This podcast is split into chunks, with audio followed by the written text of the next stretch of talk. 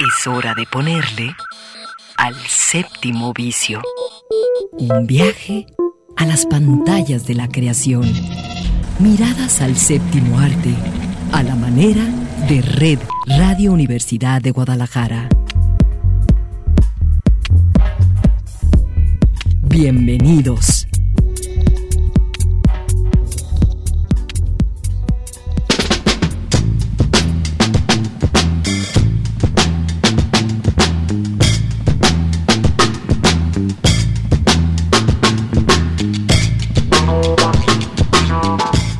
Son las 3 de la tarde y en vivo desde las instalaciones del Sistema Jalisciense de Radio, Televisión y Cinematografía.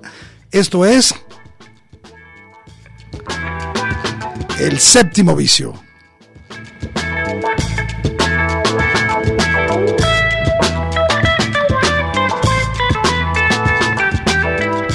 Y bueno, muy contentos hoy de regresar en vivo. Ya estamos eh, aquí eh, en la cabina central de Radio Universidad de Guadalajara. Dije sistema jalisciense, no, sistema universitario. Aquí en nuestra alma mater, la Universidad de Guadalajara, y por lo tanto, pues una disculpa. También es nuestra hermana el sistema jalisciense de radio y televisión. Pero bueno, muy contentos de regresar aquí y estar, eh, pues ahora sí, que a las órdenes de la producción de Alejandro Coronado, que está a cargo de los controles técnicos, y sobre todo de sentir ese calorcito que se siente eh, pues estar ya en la cabina, ¿no, Alex? Es otra, es otra cosa hacer radio en cabina, hacer radio en vivo, es como a mí me gusta hacerlo y por eso estoy tan contento, pero también, además, porque eh, está aquí como una súper invitada especial, eh, pues una de las fundadoras de este programa, que cuando empezó este programa, pues ella era pues una niña, realmente este programa ya tiene 12 años, está cumpliendo 12 años, y desde entonces estuvo aquí Natalia Raigosa, yo regreso al séptimo vicio, bienvenida Natalia. Hola Eduardo, muchas gracias por esta bienvenida tan calurosa. Eh, qué gusto regresar. Siempre, fíjate que a pesar de que han pasado 12 años, la cabina no ha cambiado, el ambiente no ha cambiado porque siempre hay lo mismo, ganas de hablar de cine. Ganas de hablar de cine y fíjate que te tocó un buen programa, no te hagas porque hoy vamos a hablar de algo que desde el martes está en la boca de los amantes del cine, ya que el martes muy tempranito, a las 7 de cacho hora de México, 5 de la mañana de Los Ángeles, se, uh, se dieron eh, finalmente las nominaciones de eh, los Oscars 2022, esta ceremonia que se celebrará en Los Ángeles el 27 de marzo. Y pues justamente hoy vamos a hablar de los Oscars.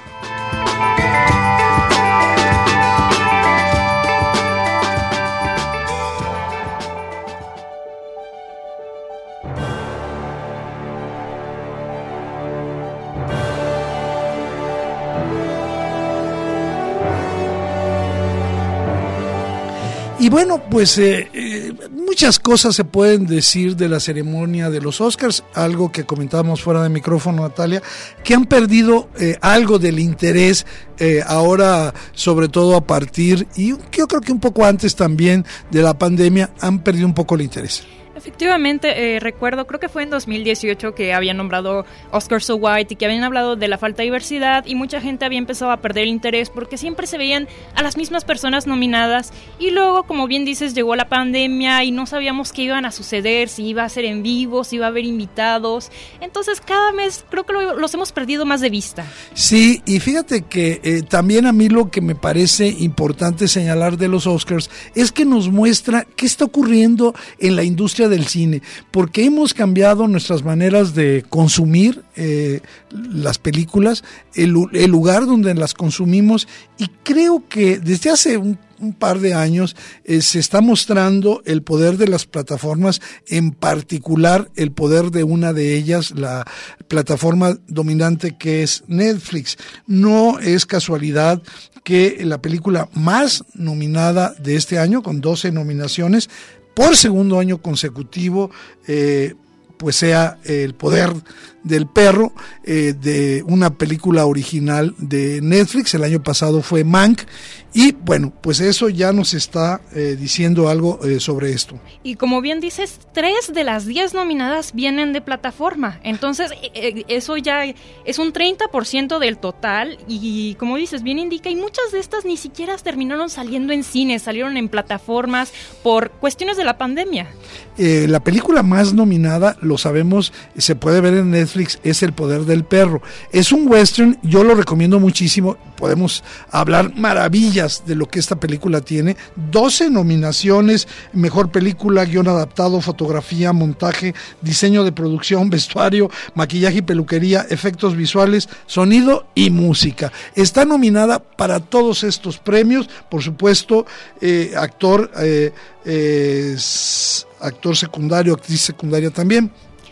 Fíjate que algo que me llama la atención es que casi, yo diría que casi la mayoría de las películas que están nominadas no es lo que se le llaman grandes blockbusters. Antes, no sé si te acuerdas, muchas veces la que se llevaba mejor película eran grandes blockbusters. Te estoy hablando de Avatar, de Titanic, del Señor de los Anillos. Eran estas películas que todo el mundo las había visto y habían, arrasado en taquilla. Y ahora, quizás solo Dune, Dunas, o solo es la única que creo que sí fue un gran éxito de taquillo, pero incluso West Side Story de Steven Spielberg no generó ese...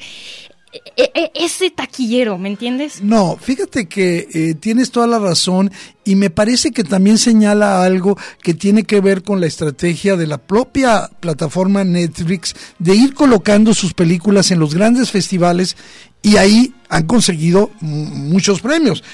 Comentar que eh, El Poder del Perro durante el año eh, se ganó 20 premios a la mejor película, 21, 21 premios a la mejor película, solito. Eso pues dice mucho y prácticamente yo diría, si hablamos de las películas favoritas, esta es la súper favorita, es la, la digamos, la consentida de los críticos, la consentida de Hollywood y de algunos como yo, pues que siguen pensando que aunque no te guste te guste el género de western tiene cosas que ver.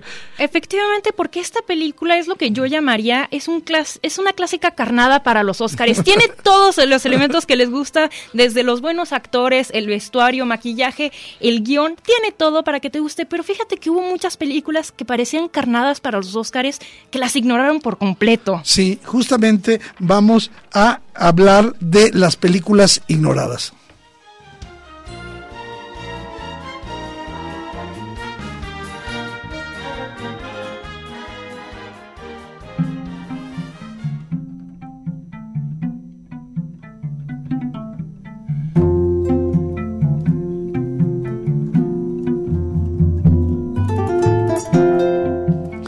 Bueno, eh, yo podría hacer una lista larguísima, hasta 30 películas, pero creo que debemos empezar señalando que, pues, el, una película a la cual le hemos dedicado, la, semana pasada hablábamos de ella aquí en el séptimo vicio, mucho tiempo, es la película mexicana Noche de Fuego, el debut en la ficción de eh, Tatiana Hueso.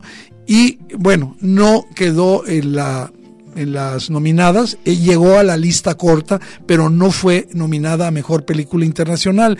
Esta historia de, niñas acosadas en una tierra donde se cultiva amapola, eh, donde tienen que esconderse del mundo realmente para poder crecer, para poder vivir, para poder sobrevivir. Una historia que está en Netflix, yo la sigo pensando que es una gran película creo que las que fueron elegidas no es que sean mejores, pero sí cabía entre ellas, sí le, sí le podía dar un, tono diferente, eh, Noche de Fuego, a esas cinco seleccionadas. Por supuesto, quizás es una historia muy auténticamente nuestra y quizás esa falta de, conexión que otros países no ven lo importante que esta narrativa tiene, tiene en nuestras tierras, puede ser. Claro, sí, y también que es una primera película, ¿no? Eh, de ficción de ella, pero demuestra... Eh, que todos los elementos involucrados, digamos, no se le notan las costuras a la Noche de Fuego y, es una nueva recomendación de que se acerquen a ella. Pero una película que nos sorprendió a ambos es Cordero, eh, probablemente eh, una de las películas más sorprendentes, más eh, extrañamente fascinantes del año. Hay que comentar de qué va. Es una madre, una madre que vive, es una película islandesa, hay que comentar, es una madre afligida que de pronto, digamos, adopta o se o cree haber dado a luz a un pequeño cordero, ¿sí? Y bueno, pues este todo lo que va a ocurrir a partir de que ella y su marido eh, empiezan a, convivir con este cordero y que lo tratan y lo adoptan como hijo, se vuelve una película que mezcla el terror con el thriller, una película eh, verdaderamente bien hecha que te, que te atrapa. Claro, claro. Eh, mira, al principio yo lo veía como una, una fábula describiendo las dificultades de la maternidad, de la paternidad, de los lados oscuros de esto, y terminó teniendo un suspenso que no te suelta en toda la película. Y claro, una gran actuación de Numi Rapaz, este, que seguramente muchos recordarán únicamente como Lisbeth Salander en la primera versión, no la versión que después se hizo eh, con Daniel Craig. Yo les estoy hablando de la versión sueca.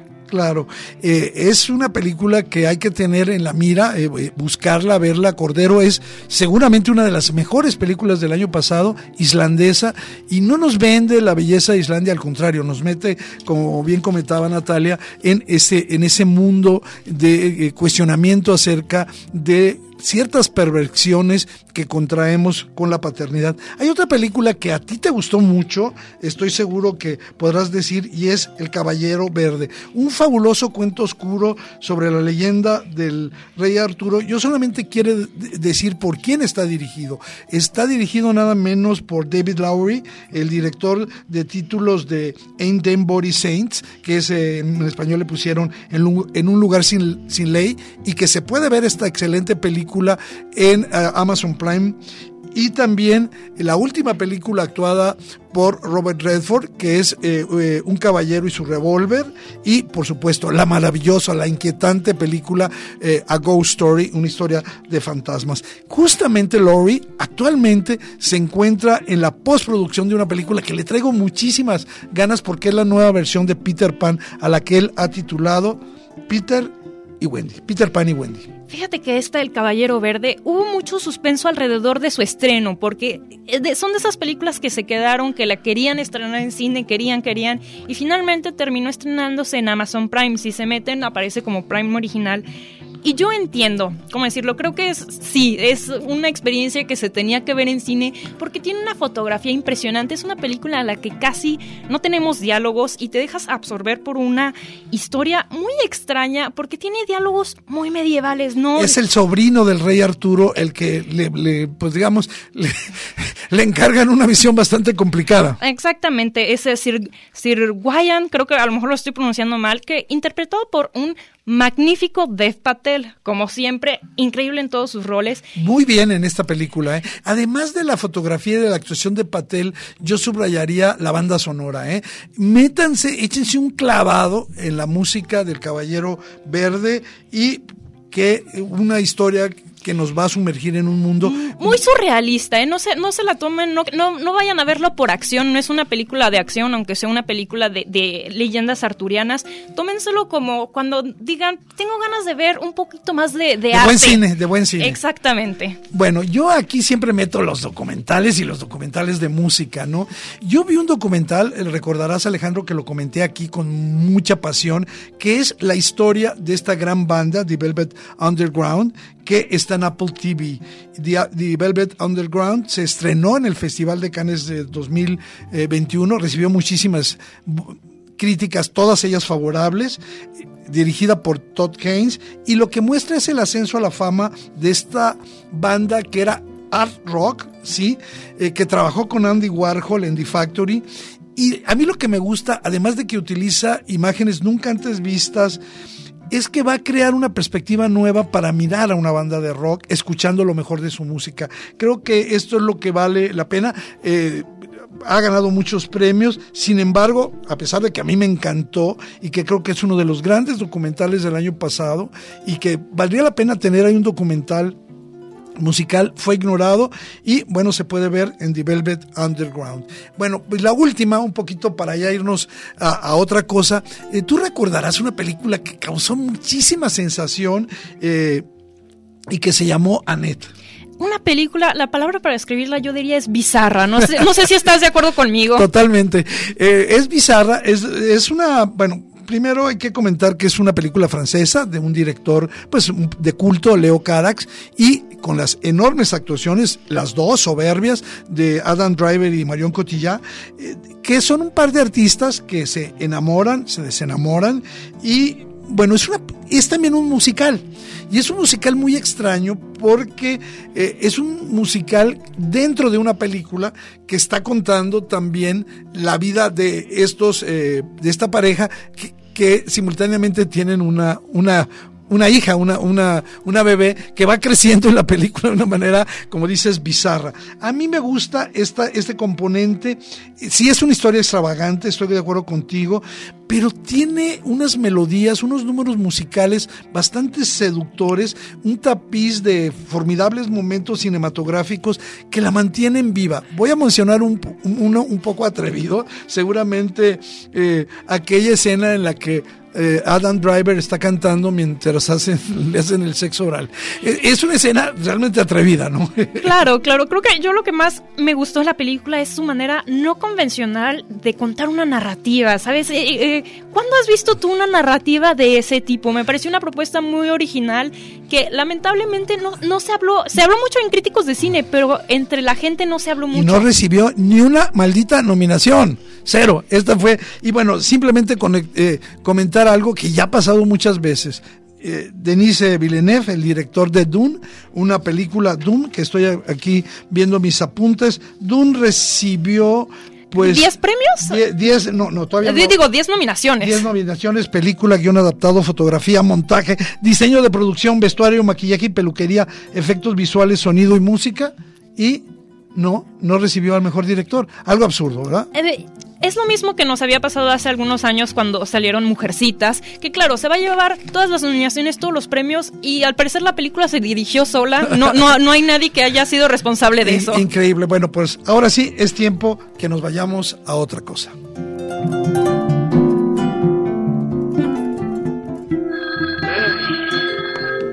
El séptimo vicio. ¿Quién? Mirada encendida en imágenes múltiples. Que suba inmediatamente y que no me moleste nadie porque esto va a ser escalofriante.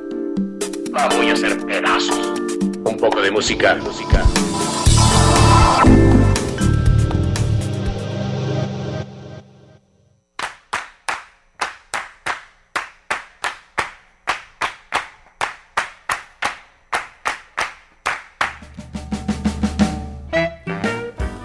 Bueno, pues eh, los mexicanos qué? Pues claro que los mexicanos eh, tuvieron nominaciones. En realidad son dos los que tuvieron nominaciones y uno que se coló en una película nominada. Digo se coló, pero actuó en una película nominada. Empecemos, por supuesto, por nuestro gran, queridísimo Guillermo del Toro, eh, que con su más reciente cinta, que todavía está en cartelera. Recomendable que vayan a ver la versión en blanco y negro del Callejón de las Almas Perdidas. Nuevamente quiero decir que es una enorme película, enorme película. Ha recibido las nominaciones a Mejor Película, Mejor Fotografía, eh, gracias al enorme trabajo de Dan Lausten, eh, eh, Mejor Diseño de Vestuario y por supuesto Mejor Diseño de Producción. una película que se considera dentro del género de film noir, ¿no? De este cine negro, eh, muy eh, cercano al, cine clásico, no creo que eh, con todo merecimiento llega a esta película, la película es disfrutable, si te gusta el buen cine, quizás no tiene tanta acción como quisieran algunos que aman el género negro. Y también puede que decepcione a algunos de los eh, fans de Del Toro que les gustaban más, como El Espinazo del Diablo o, El Laberinto de Pan. Se sigue sintiendo, claro, este, este sabor este, del toro, pero más diferente, ya no se atarda tanto en los detalles, sino que nos da más una historia completa, una historia muy, muy redonda, sin irse en los detalles. Y con un final muy, muy bueno. Eh, bueno, también eh, el mexicano Carlos López Estrada, que es el hijo de Carla Estrada, esta mujer que pues eh, fue un poco la cacique, la, la madre de las grandes telenovelas eh, mexicanas en la, en, la, en la televisión. Bueno, Carlos López Estrada logró una nominación para los premios Oscars en la categoría de Mejor Película de Animación por su trabajo codirigiendo eh, Raya y el Último Dragón, una película de Disney. eh, que se estrenó únicamente en plataformas en Disney Plus. Me parece que no llegó a cines en ningún momento. Hay que comentar que eh, Raya y el Último Dragón es, fue la primera película de Disney en eh, representar personajes del sudeste asiático. No solo, digamos, eso. Es la primera película en tener como protagonista a una princesa asiática. Es decir, siempre las princesas habían tenido, incluso habían sido taitianas, ¿no? Pero, pero no habían sido del sudeste asiático y cuya voz en inglés es de la actriz Kelly Marie Tran. Que recordarán por eh, el rol que tuvo eh, en las, en la, ay, me estoy intentando acordar de los números, me parece que es la octava de Star Wars. y también decir que, de, que Dana Paola fue la encargada de doblar, porque en México eh, la mayor parte de las personas podrán ver quienes tengan Disney Plus, eh, Raya y el último dragón. Yo quiero comentar de López Estrada, que es un director de teatro, de, de comerciales, eh, actor también, este, y que ha dirigido, digamos, por ejemplo, uno de sus últimos videoclips musicales es el, es el de Katy Perry. Es, una gente con mucha experiencia. Él hizo una película, ahora lo estoy recordando, que vino aquí al, al, Festival de Guadalajara, que se llamó, eh, pues un nombre demasiado convencional, Summertime Verano, que cuenta la vida de ocho personajes en Los Ángeles. ¿Sabes qué es lo hermoso de esa película? Que nos muestra a un, un, verano en Los Ángeles de 2019 prepandemia y que nos muestra pues otra cosa. Eh, y creo que es un justo reconocimiento. Este es eh, un chico muy, muy joven, tendrá 34 años, eh, cuando mucho Carlos López Estrada, y qué bueno por él. Eh, seguramente no va a ganar. Lamentablemente la... yo no creo. Pero Ahorita vamos a hablar de eso, pero sí creo que es importante mencionar que hay una película que yo no le daba las más remotas posibilidades de llegar a la lista para ingresar a las mejores películas, pero Coda, que quiere decir este, pues eh, traducido al español, son eh, hijo, children of a, a adult, ¿no? Eso quiere decir hijo de, ya comentamos aquí, en español se llamó Señales del Corazón. Esta película está nominada a Mejor Película y cuenta con la participación de eh, Eugenio Derbez como el profesor de música eh, Bernardo Villalobos. Y fíjate que algo muy interesante también es que eh, tal vez no será la primera vez, pero las pocas veces que hay un actor sordo nominado. Entonces, eh, por mejor eh, actor de reparto tenemos a Troy Kutzo, que está nominado por esta película y me parece muy importante para re representación para personas este, con discapacidades. Sí, porque toda la película, toda la familia de, de esta es, es, un, realmente son sordos y en eso supera a la original, la familia Belier francesa, que no todos, y se les criticó, eran eh, sordos. Exactamente, eran personas pretendiendo ser sordas y que la comunidad sorda se les había reprochado que ni siquiera eh, el lenguaje de señas francés que estaban haciendo estaba bien hecho, que se veía que era de principiantes. Y, y eso fue algo tremendo. Bueno, ya que lo tocamos, ¿qué te parece si nos pones un, un fondito eh, de animación, mi querido Alec, para hablar un poco de esta, eh, pues, verdadera sorpresa que hay en la eh, categoría de animación?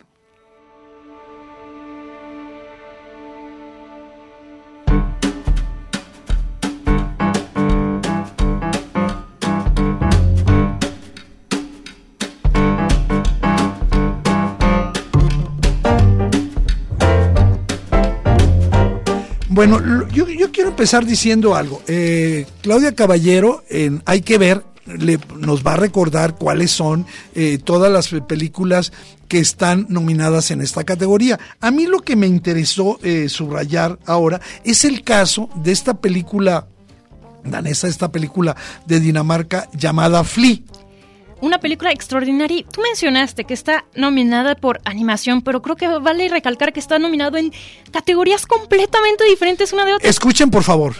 Está nominada para mejor animación, mejor película internacional y mejor documental. Imagínense lo que es. Hay que eh, nunca antes en la historia de los premios Oscar una película había recibido esta triple nominación: mejor documental, mejor animación y mejor película internacional. Ya había ocurrido, por ejemplo, eh, eh, que una película estuviera en dos categorías. Por ejemplo, eh, de Macedonia, Honeyland en el 2020 y el año pasado, Collective, yo la comenté aquí, estuvieron nominadas a Mejor Película Documental y Mejor Película Internacional. Y también entre las películas de animación, por ejemplo, eh, Bashir del 2008, eh, creo que era era israelí, y la franco-camboyana, la Mission, Picture, eh, fueron nominadas solamente a animación y a película internacional. Pero este género, eh, un documental animado, de veras que, wow, nos abrió los ojos, nos dejó apantallados. esta película salió en Sundance 2021, que hay que eh, recalcar que fue una edición 100% virtual. Sí, y, y bueno, eh, Flea eh, si, si, ganara el Oscar a la mejor película animada, apenas sería la segunda película no hablada en inglés en ganar la estatuilla después de que el viaje de Chihiro, el clásico de Hayao Miyazaki, la ganó en el 2002. Eh, esto es muy importante porque es pareciera que es una categoría que tiene un nombre abajo siempre. Disney.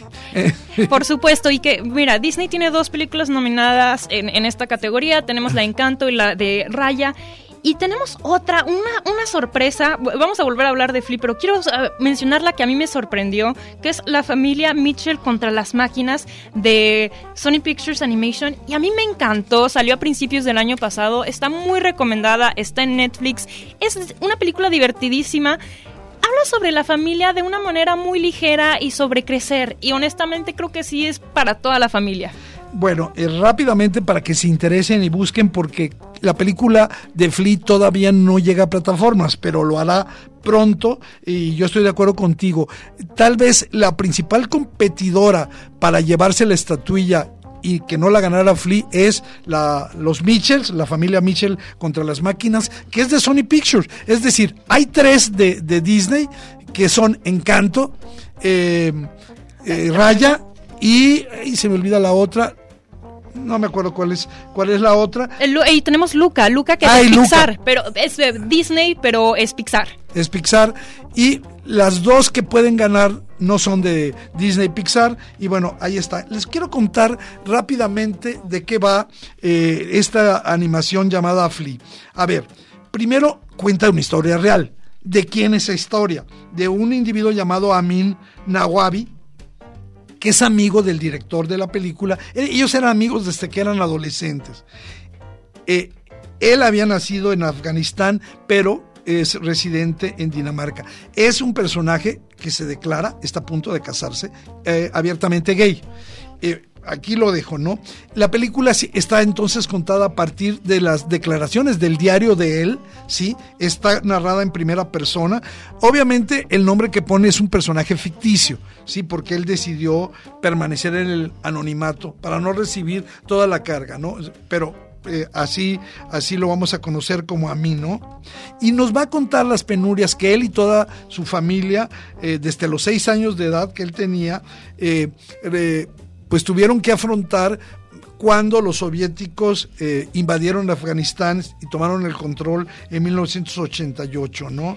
Sí, y lo bonito de esta película es que, eh, como bien dices, empieza cuando Amin este, se va a casar, pero se da cuenta que no ha podido articular estas partes traumáticas y dolorosas de su pasado y poco a poco las va desenvolviendo en, en la película, va vale muchísimo la pena. Sí, bueno, pues ahí están eh, estas, estos comentarios.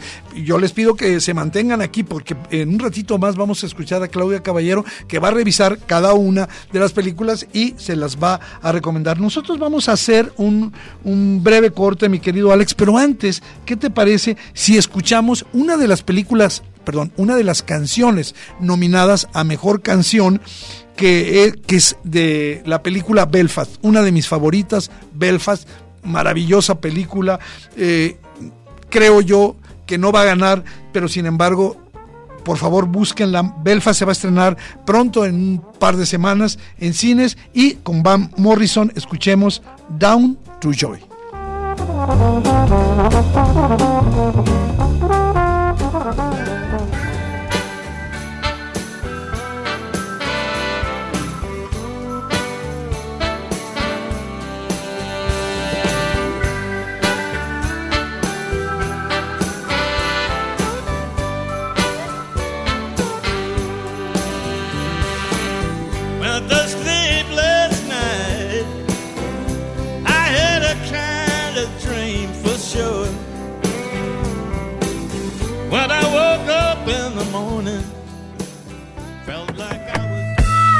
Únete a las navegaciones caprichosas sobre la producción audiovisual en el séptimo vicio.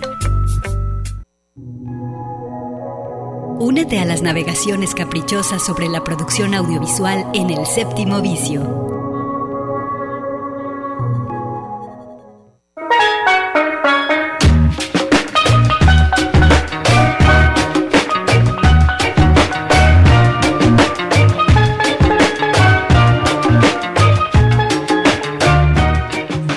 Regresamos al séptimo vicio, hoy eh, con la muy agradable presencia de Natalia Raigosa que nos está acompañando a revisar algunas, son 23 categorías, algunas de las categorías mm, de los Oscars porque las nominaciones se dieron a conocer el pasado martes y pues es el turno de una categoría que en particular, a ti por, por ser mujer, pero en general siempre trae muchas controversias. Así que es momento de que le entremos a la categoría de nominaciones a Mejor Actriz.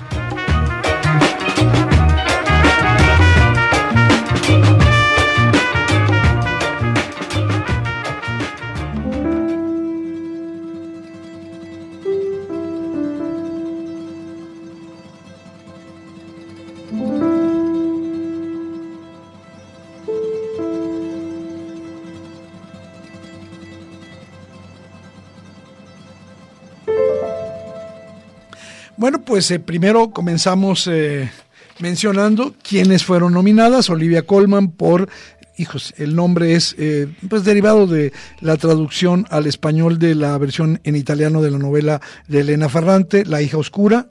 Olivia Colman por La hija oscura, Nicole Kidman por Bien de Ricardos, que es donde hace el papel de Lucille Ball, esta gran actriz de I Love Lucy, Jessica Chastain por Los ojos de Tammy Faye, Kristen Stewart por Spencer y Penélope Cruz por Parallel Mothers. o Madres Paralelas de Pedro Almodóvar. sí, en realidad debe haber dicho en español porque viene, bueno, eh, la batalla por, por el Oscar a la mejor actriz, decía hace un momento, siempre tiene, trae mucho, eh, se le puede sacar mucho jugo, pero yo siempre he pensado que lo que le gusta a Hollywood y particularmente a la academia es eh, esas actuaciones que están dentro de una película biográfica. Menciono entre las ganadoras del Oscar que han interpretado personas reales, por ejemplo, a Marion Cotillard eh, como Edith Piaf, ¿no? que ahí se pues arrasó, tuvo su Oscar, La vida en rosa, recuerdan. Eh, Reese Witherspoon como June Carter Cash en Walk the Line, aquí se ve esa película musical sobre la vida de Johnny Cash. Kate Blanchett como Katherine Hepburn en El Aviador, haciendo pareja con Leonardo DiCaprio y Olivia Colman. La última vez que había ganado, había ganado como la reina en, la favorita. Y fíjate que tienes razón, tenemos a cinco nominadas, de esas cinco, tres, tres no te van a decir biopic porque Spencer me parece más una fábula que un biopic real, pero tres están basadas en personas reales. Eh, completamente. Y bueno, eh, ya que empiezas por Spencer, eh, para muchos es la favorita y por ahí lo quiero agarrar yo. Eh, si han recibido, sobre todo de los críticos, a mí sí me gustó mucho. Creo que me gusta más la actuación de ella que la propia película. Y eso quizás eh, vaya en contra de eh, que lo gane. Las apuestas ahorita la tienen en primer lugar a Kristen Stewart, por su papel en La Princesa Diana. Es una especie, como bien dices, de una fábula, una pesadilla prenavideña. Eh, es la película del chileno Pablo Larraín.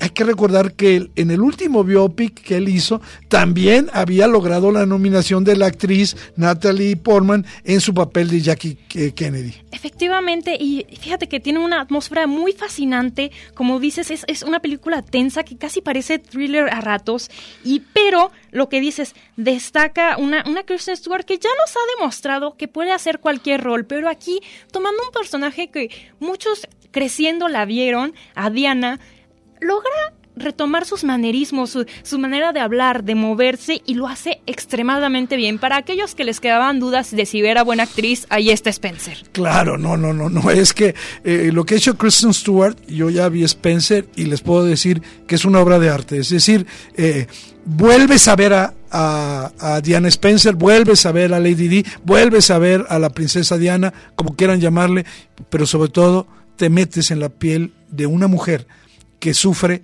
esta pesadilla de no ser quien e-, ella quiere ser, de ser invisible para todos los demás. Claro, pero yo lo que les recomendaría, no lo vean como una película literal o fiable, véanlo como una exploración un poco surrealista de momentos muy difíciles de su vida. Y creo que Natalia tiene como favorita a las dos veces nominada al Oscar Jessica Chastain. Eh, ella estuvo nominada por eh, The Help, eh, y por eh, la zona más eh, oscura, se llama Zero Dark Dirty, en una caracterización, así la tengo que llamar, verdaderamente fantástica, de una evangelista, de una predicadora televisiva cristiana, Tammy Faye Baker.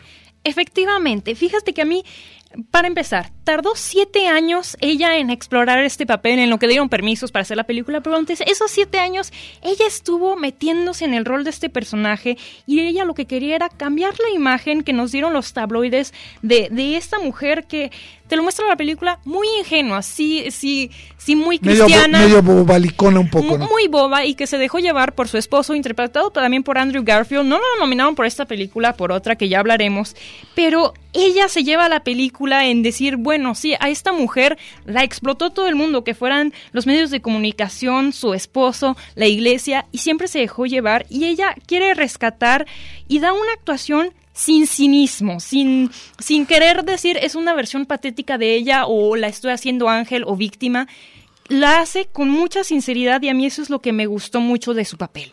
Fíjate que es tan increíble la caracterización que hicieron de Jessica Chastain para eh, como el personaje de Tammy Faye Baker que el equipo de maquillaje y peluquería también está nominado al Oscar. Nada más, le vean el tráiler y díganme si reconocen a Jessica Chastain, porque al principio si no le conocen bien el rostro van a decir, pues ¿dónde está? Yo no la vi. Aquí el, el del habla, como se decía antiguamente, eh, está un poco fascinado por la belleza eh, femenina de Jessica Chastain.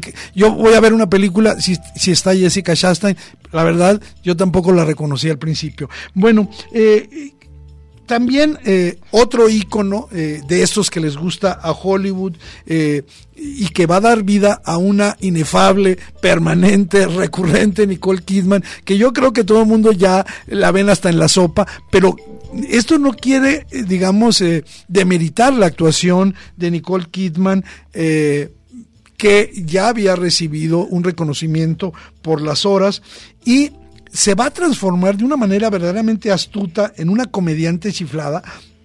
A mí me tocó en mis épocas de infancia conocer a Lucille Ball en I, eh, Lucy Ball en I Love Lucy, ¿no? Una, una serie que todos veíamos ahí cuando éramos pequeños y eh, acompañada por Javier Barden, por su marido, y este eh, que hace el papel del gran actor Desi Arnaz.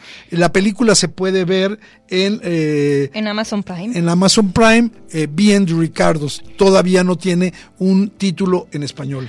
Fíjate que ¿cómo decirlo? Es una versión muy sanitizada de lo que ellos fueron, en mi opinión. Y en mi opinión, ha tenido mejores actuaciones Nicole Kidman y me llama la atención que la hayan nominado por esta película porque, en mi opinión, no llega a capturar el alma de quien era Lucille Ball. Es que es muy difícil y me, hiciste que me acordara de un coraje que tuve cuando eh, Nocturnal Animals no la nominaron. Exactamente, esa ahí desaparecía Nicole Kidman. Aquí como que todavía vemos, la alcanzamos a ver, alcanza a salir su personalidad Claro, de sí, es demasiado fuerte. Bueno, y bueno, intentando eh, conseguir su segundo Oscar, está nominada Penélope Cruz eh, como mejor actriz, otra vez de la mano de Pedro Almodóvar en Madres Paralelas, en el papel de una mujer eh, cuyo, pepe, cuyo bebé, cuyo es- se le intercambia eh, al nacer cerca de con, con otra Marte. Vamos a escuchar eh, la reacción de Penélope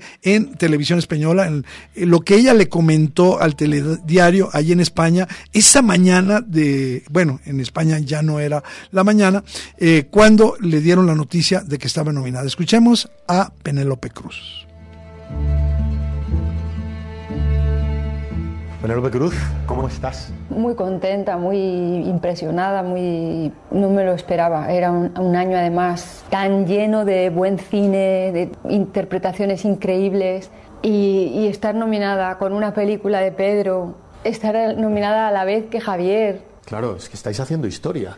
Los dos nominados, ¿cómo, cómo lo habéis vivido? ¿Cómo, cómo, ¿Lo habéis visto en directo? ¿Cómo ha sido? Sí, pero lo hemos visto juntos y primero han dicho, han dicho el, bueno, lo de Alberto, que ha sido una noticia increíble, que se lo merece tanto.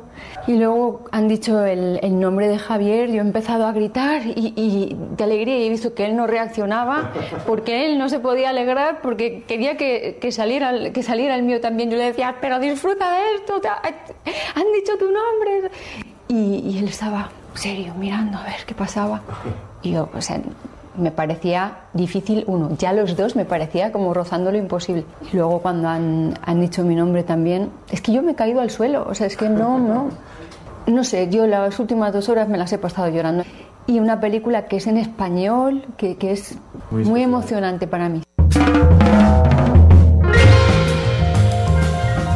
Bueno, comentar varias cosas. Ella habla de que una nominación para otro español, por supuesto, Alberto Iglesias por la propia música, eh, como mejor banda sonora de Madres Paralelas, también una exquisitez. Escúchenla, un, verdadero prodigio esa música. La otra, pues que hablaremos en un momento más, porque Javier Bardem, que ha recibido también enorme actor, hay que comentarlo, enorme actor, ha recibido una nueva nominación ahora en el papel de Desi Arnaz en esta película Bien de Ricardos. Eh, no sé, eh, creo que a mucha gente también como que demerita eh, los éxitos de Penélope Cruz. Yo la verdad eh, siempre la tengo presente en Volver. Por algún motivo me parece que es la película que, que yo guardo mucho de Penélope, aunque tiene soberbias actuaciones, no quiero encasillarla en esa, en esa película. Y aquí tiene un papel mucho más complicado, es mucho más difícil. Tengo la impresión de que no va a ganar por, digo, al estar frente a Kristen Stewart o Olivia Colman, pues en realidad su actuación pues no va a brillar como en sí misma lo hace en la película. Pero fíjate que es esta mancuerna de Penélope Cruz y Pedro Almodóvar, yo creo que algo tienen ellos dos, que él la sabe dirigir muy bien y ella reacciona muy bien a los guiones que, que él le da. Y está extremadamente bien en su papel. En, en esta, volvemos al tema de, de la maternidad y de lo complicado que es la maternidad. Y me gustó mucho cómo Almodóvar lo exploró y cómo Penélope te da una actuación muy potente. Fíjate que ahora que estabas diciendo de la maternidad, me quedé pensando. Tres películas que hablan sobre la maternidad fueron ignoradas por la academia. Cordero, que ya la mencionábamos, Lam, que es explora. Luego, otra película, La hija oscura, no fue nominada a mejor película, que también es un replanteamiento, una deconstrucción de la maternidad. Y Madres Paralela, que recibió varias nominaciones, pero esta no. Y entonces, bueno, ahí me quedo pensando si eh, todavía la Academia de Hollywood se siente como una especie de salvaguarda de cierto tipo de clichés o estereotipos del en este caso de la maternidad. Me, me- me- hizo pensar este comentario que hiciste y decir que a pesar, nosotros pensamos que es una, una, una chiquilla, Penélope.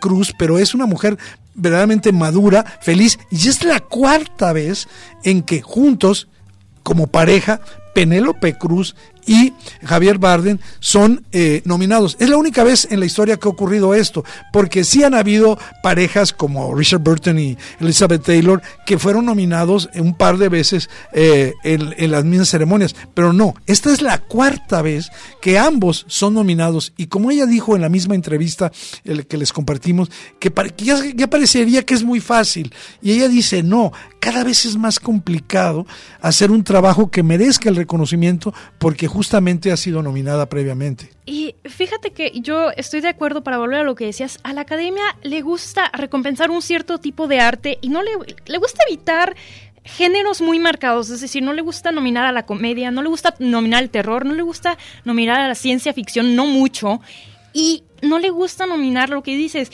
estas historias no tradicionales de la maternidad, le gusta las historias que hablan de Hollywood, le gusta historias melodramáticas. convencionales. Convencionales, pero cuando nos metemos en temas de sociedad complejos, como que les da un poco de miedo. Claro, y es el caso de la que para mí debe de tener la estatuilla en su mano, a lo mejor me equivoco, y es Olivia Colman por La hija oscura, que nuevamente va a dominar de principio a fin la pantalla en su papel de una profesora que durante sus vacaciones en una isla griega recuerda estos sentimientos tensionantes, ambivalentes sobre su propia maternidad. Eh, la hija oscura es una adaptación de la novela de Elena eh, Ferrante y eh, subrayar que está dirigida por una mujer talentosísima, por Maggie Gyllenhaal.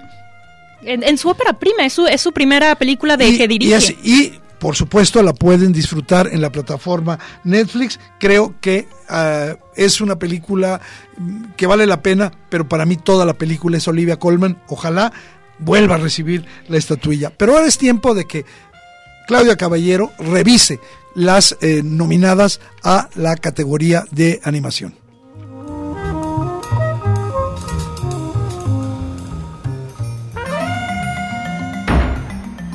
Entérate. Claudia Caballero te sugiere películas y series imperdibles que hay que ver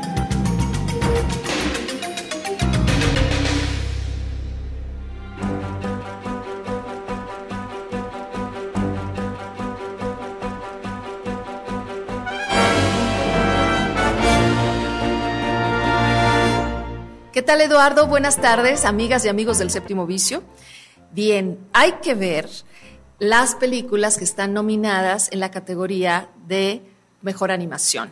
Estas películas animadas que conforman un bloque de cinco historias diferentes entre sí, con un despliegue técnico impresionante, cada una de ellas, una diversidad, es una muestra realmente de lo que hoy en día se puede hacer con estas técnicas tan avanzadas, con esta tecnología, pero también obviamente con el trabajo de estos equipos que minuciosamente buscan atraparnos, ¿no? Y lo logran.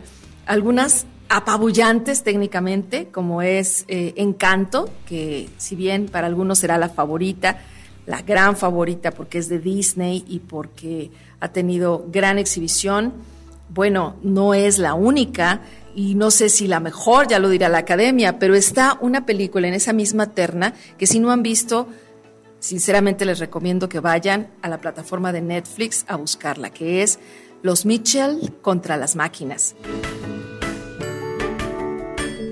Una familia, una muy divertida familia protagonista de una aventura que no les contaré, pero que creo que es una película que tiene todo y que podría estar compitiendo para ganarse el lugar que para muchos ya tiene encanto, pero lo voy a dejar aquí solo por curiosidad para ver si es que esa posibilidad que yo creo que pudiera tener se asoma en algún momento.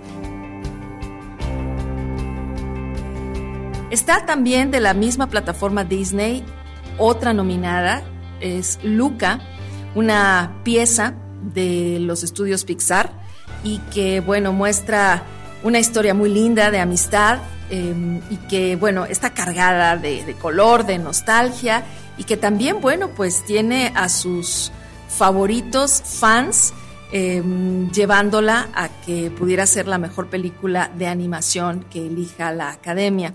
También Raya y el último dragón se suma en esta categoría, es una producción que la puedes encontrar en Disney Plus, esta em, plataforma que te permite también llegar a todas las clásicas, tener en tu casa, en tu tablet, en tu celular, las clásicas de Disney. Bueno, esta es una historia tradicional, una leyenda china, eh, por supuesto con sus carismáticos dragones. Y aquí, bueno, pues em, está en una terna en la que tendría posibilidades, pero vamos a ver, eh, yo la, la dejo aquí como una invitación a que las revises, las disfrutes y bueno, nos falta una que será también quizá una de las grandes favoritas por su historia fuerte, por una propuesta eh, seria y una técnica impresionante. No está aún disponible en las plataformas eh, para que tú la puedas ver ha estado en festivales, la ha comentado el mismo Eduardo Quijano, me estoy refiriendo a la película Flea. Espero que con todas estas, cuando llegue el momento en los Óscares de elegir a la mejor película de animación, tú ya las hayas visto todas. Espero entonces que las disfrutes y que sigas con nosotros esta ruta en el séptimo vicio. Hasta la próxima.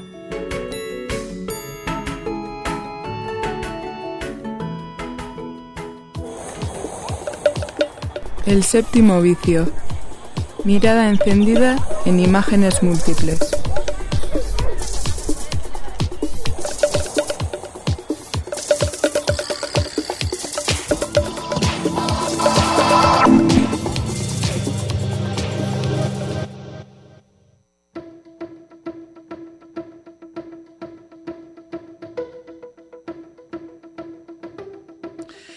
Aunque vamos a seguir comentando a lo largo de estas semanas otras eh, nominaciones, queremos cerrar el programa de hoy en eh, hablando de las nominaciones a Mejor Actor. Ahí parece que todo ya está consumado. Primero, decir quiénes están nominados. Will Smith por King Richard. Eh, en México se le llamó King Richard, una familia ganadora.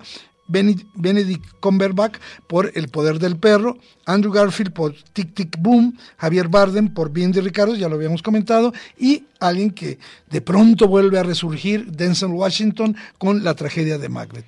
Fíjate que todos nos han dado uh, este, unas actuaciones muy firmes, muy seguras, entonces yo no diría, yo creo que nos pueden sorprender. ¿Tú quién es tu favorito? Empecemos por ahí. Yo, mi favorito yo quisiera que lo ganara eh, porque la actuación que hace eh, en El Poder del Perro es muy complicada. Sin embargo, dado que uno ya tiene mucho callo en esto, casi veo imposible que haya una sorpresa porque Will Smith es un favorito que estaba olvidado por Hollywood, que estaba ya arrinconado, que había hecho muchos esfuerzos, había sido nominado dos veces por Ali en busca de la, de la felicidad.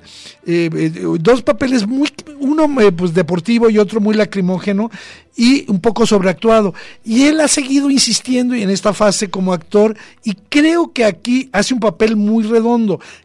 A mí la historia de King Richard no me gusta. Me gusta la película, pero es una historia medio tonta. Y volvemos a lo mismo, otra vez, incluso en Mejor Actor, tenemos tres personas nominadas por biopics. Entonces tenemos a Will Smith por King Richard, tenemos a Javier Bardem por Being the Ricardos y tenemos a Andrew Garfield por Tic Tic Boom. Que Andrew Garfield es mi favorito porque rescata a una figura olvidada de Hollywood, no del teatro musical. En el teatro musical, para que sepan, él escribió Rent, pero el personaje Jonathan Larson. Jonathan Larson, el personaje que interpreta a Andrew Garfield, pero fallece trágicamente el día antes de que se estrene. Es una historia verdaderamente increíble la de Larson y que logra, y yo estoy de acuerdo contigo, eh, eh ya que Garfield no es un cantante natural. déjenme les cuento una anécdota. Cuando empezaron a buscar el papel que iba a interpretar Andrew Garfield de Jonathan Larson, Lin Manuel Miranda empezó a buscar diciendo, pues, ¿quién será? Y le preguntó a su masajista, oye, ¿tú sabes si Andrew Garfield canta bien? Y el masajista dijo, claro, yo lo he escuchado cantar muchas veces, es un excelente cantante. Bueno, se va Lin Manuel Miranda, le llama a Andrew Garfield y dice, ¿sabes cantar? No, ¿por qué? Porque le acaba de a Lin Manuel Miranda que sabes cantar, tienes un año para aprender. Y bueno, eh, como se empezó a producir en la pandemia, tuvo un año para aprender a cantar y nos da unas muy buenas canciones. Si les gustan los musicales y les gusta llorar, les va a encantar esta película. Y se puede ver en la plataforma de Netflix. pero, pero como tú dices, yo dudo que gane. y dudo también que Javier Bardem gane, pero pues, pienso que Denzel Washington nos puede dar una sorpresa con la tragedia de Macbeth. Muy bien, ya, ya lo mencionaste, pero tú nos querías comentar algo, Nat, que yo creo que para cerrar el programa es muy interesante porque tú has manejado mucho esta historia de lo que es el IGOT. Eh, el IGOT. Coméntanos un poquito para cerrar el programa brevemente qué es esta situación. Les hablé de Lin Manuel Miranda, que conocerán porque ha hecho la música de Encanto, de Moana, de interminables cosas que fue el creador del musical Hamilton. Bueno, Heights. Exactamente. Entonces, él tiene la oportunidad de convertirse desde los años 60 en la persona número 17 en conseguir un EGOT. ¿Pero qué es? Es conseguir los cuatro premios en las ceremonias más importantes del entretenimiento, es decir, ganar un Emmy, un Grammy, un Oscar y un Tony. Él ya tiene dos Emmys, ya tiene tres Grammys, ya tiene tres Tonys, pero no tiene el Oscar. Y esta vez está compitiendo por mejor canción original con dos oruguitas por encanto. Ya había querido competir por ganar esto eh, hace cinco años, pero fíjate que La La Land le ganó. Y si lo gana esta vez, se va a convertir en la persona más joven en conseguirlo con tan solo 37 años. Otras personas que lo tienen, para que lo sepan, son Whoopi Goldberg, Rita Moreno, Audrey Hepburn y John Legend. Pero solo soy 16 personas en toda la historia que han conseguido este honor. Y además, eh, siendo tan joven tenemos que esperar. Él ya se metió de lleno al cine, ya lo dijo, aunque le gusta mucho Broadway, le va a dedicar los próximos años al cine, entonces vamos a, esperar muchas cosas buenas de él. Bueno, Nat, primero agradecerte que hayas estado, nos hayas acompañado con todo lo que tú sabes de cine, con todo tu entusiasmo eh, de, de, joven y hablar de lo que más nos gusta, que es eh, nuestro gran vicio, el séptimo vicio. Gracias Eduardo por recibirme en la cabina del séptimo vicio. Siempre es un honor para mí regresar. Gracias a todos, gracias a Alejandro eh, Coronado y a todos ustedes que como cada sábado, ahora sí, en vivo y a todo color, eh, nos siguieron aquí en este programa. ¿Qué te parece si nos quedamos así con una música sabrosa de sábado mezcalero, escuchando esta historia que tiene mucho de cinematográfica? Es una canción de Oliver Tree que se llama tal cual Freaks and Jigs.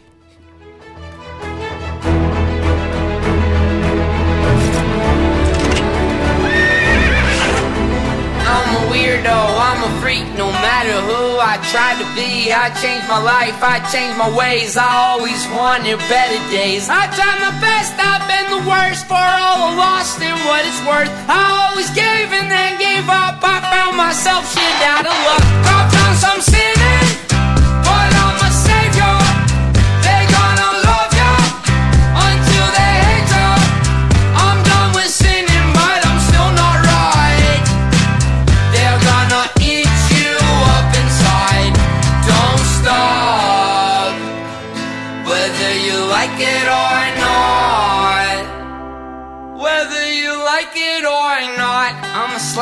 I'm a geek no matter who I try to be. I changed my look, I changed my mind, but I was flawed by my design. I tried my best, I've been the worst for all the lost and what it's worth.